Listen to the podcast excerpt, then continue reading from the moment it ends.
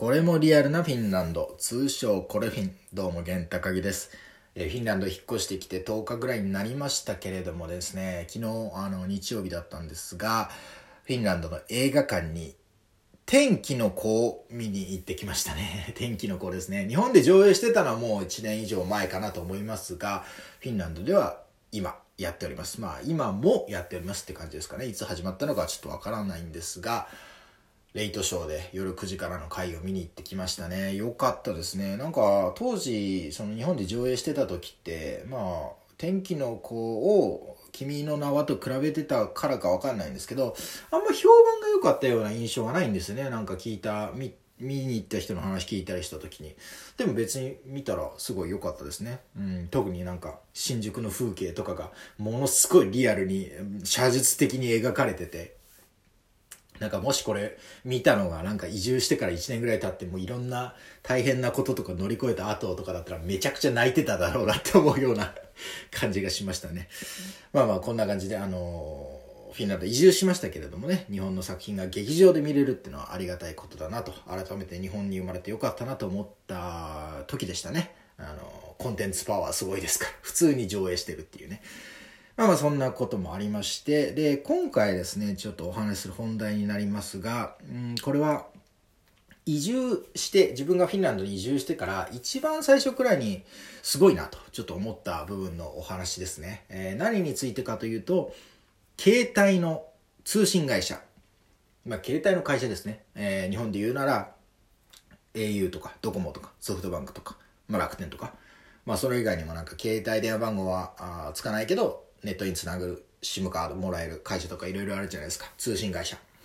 この通信会社のお話ですね。えー、フィンランドには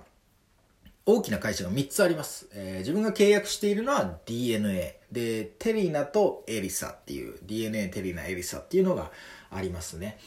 で、何がこのフィンランドの通信会社のすごいところかっていうと、日本と比べてすごいところかっていうと、えー、速度制限がないんですよね。通信制限がない。えー、どういうことかっていうと、日本で、まあ、自分が契約してたソフトバンクの場合で、自分のプランの場合は、毎月5ギガ、5ギガですね。5ギガ使うと、えー、もうその月はものすごい速度が、ネットにつながる速度が遅くなっちゃうっていう。だから Wi-Fi につないでない環境でね、あんまり YouTube 見てたりとかしてると、もうダメになっちゃうっていうところですよね。で、まあそれが当たり前でしたよね。やっぱりなんかこう速度制限なんていう言葉もまあよく使われる言葉だったし、だから人によってはそれに課金っていうかお金払って追加で、えー、1ギガ買ったりとか、そんな人もいたかと思うんですけど、まあ自分は本当あの制限かかっちゃったらもう本当そのままあ耐えしのぐみたいなタイプでしたけれども、そんなのがありましたよねと。で、逆にフィンランドなんですけど、じゃあその速度制限、えー、まあ、ソフトバンクは5ギガでしたよね。5ギガ。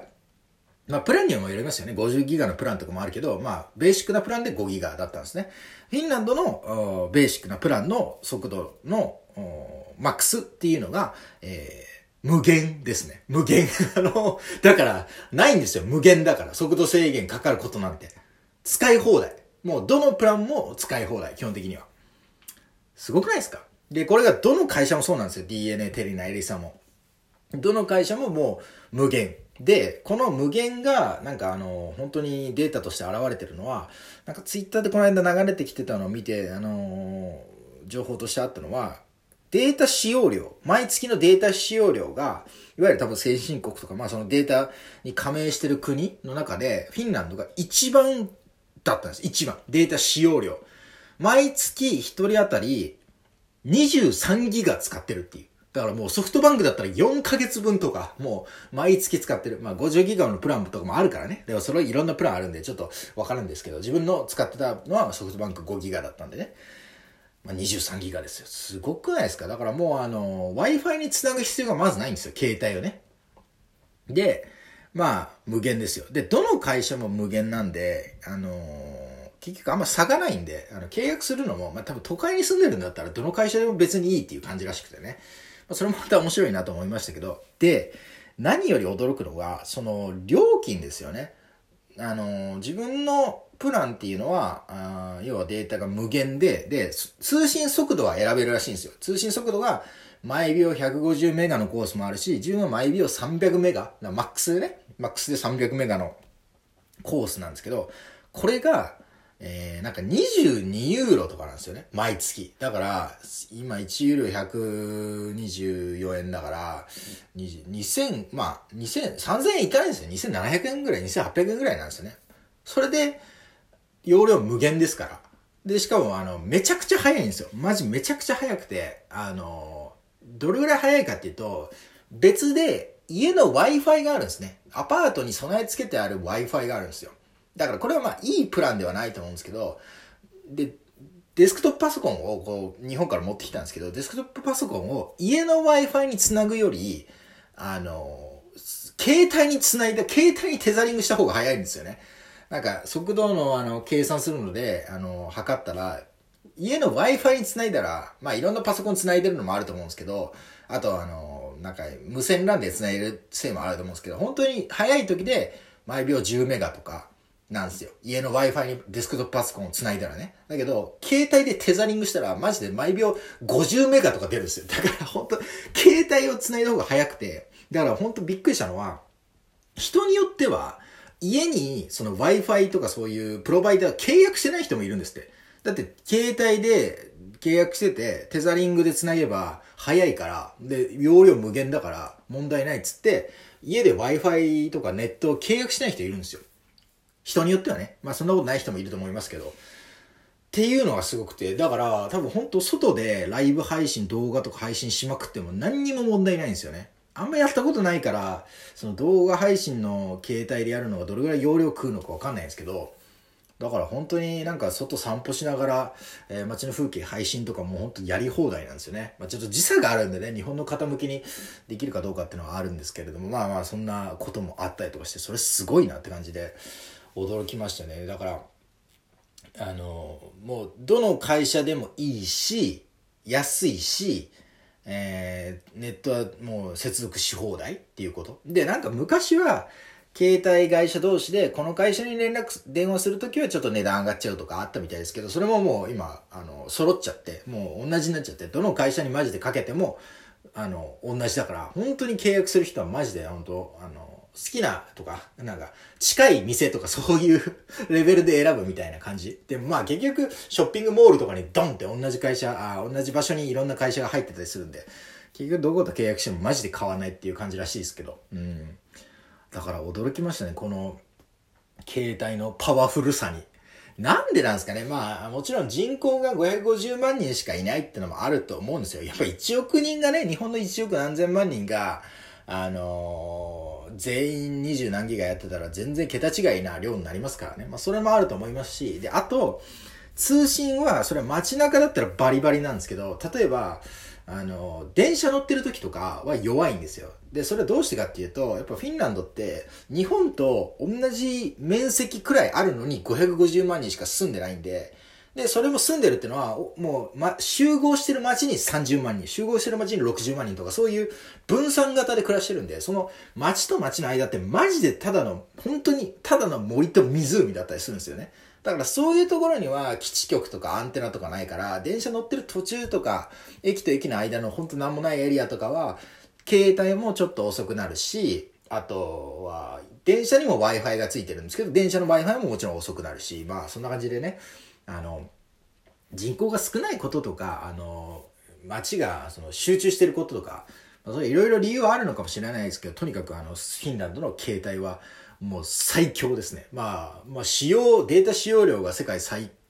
一番ですから、めちゃくちゃ多いわけですから、それも物語ってるかなと思いますけれども、本当に、テザリングの方が速度、本当に家の Wi-Fi より5倍、6倍出た時はちょっと笑ってしまいましたけれどもね。本当に、だから本当、オンラインゲームですら、あのー、多分、テザリングの方が早いですよ。まあ、携帯のバッテリーがね、あの、消耗するとは思いますけれども、まあ、なんか YouTube に動画アップロードするときとかね、あの、大きい、重いものダウンロードするときとかは、携帯でテザリングした方が効率いいっていうのがね、すごいなと思いましたね。で、さらに言うなれば、まあ、この凄さに気づいたのは、えー、自分がフィンランドに移住というか、あの飛行機に乗ってフィンランド着いてからすぐだったんですけど、それはどうしてかっていうと、もう恋人がすでにその DNA のその会社のね、あの、SIM カードをもう契約してってくれてたんですよ。だから、着いた時には SIM カードを受け取って、あの、差し込んで自分の電話番号と、あの、まあ、ゲットできたんですよ。なんかこれすごくないですか？だから、日本でもできるのかわかんないですけど、普通、携帯の会社に契約するときって、本人が行かないとみたいなとこありません？まあわかんないんですけどね。もしかしたら代理人でできるのかもしれないけど。なんかそのフィンランドの場合、まあ、DNA の会社の場合、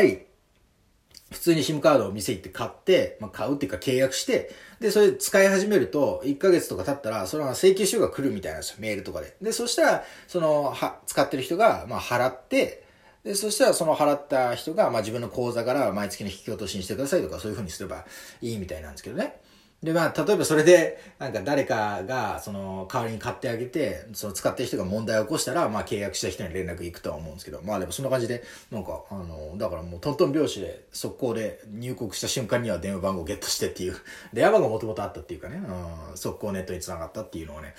まあ、これもちょっとすごいなと思った次第ですね。まあ、ってな感じで、えー、8回旅行に来てましたけれどもね、旅行に来てる間はもう SIM カードなんて使ってなかったんですよ。もちろんそのフィンランドって結構 Wi-Fi、本当電車にもバスにもあるし、店にも全然あるんでね。まあ、あの、大体一人で行動することもなかったですし、うん、携帯使うことなかったんですけど、今回やっぱ移住ってことでね、自分の SIM カードと電話番号をゲットして、えー、見たところ、こんなに早かったんかいということにね、えー、気づかされたお話でした。これはね、やっぱりね、移住してみないとわからないっていうところですね。まあ、ということで今回はフィンランドの通信会社の速度の半端なさについてお話しさせていただきました。あと速度制限のなさの凄さですね。無限というところで まあまあそんな感じで、えー、通信会社についてお話しさせていただきました。また次回別のトークでお会いいたしましょう。それでは、もいもーい。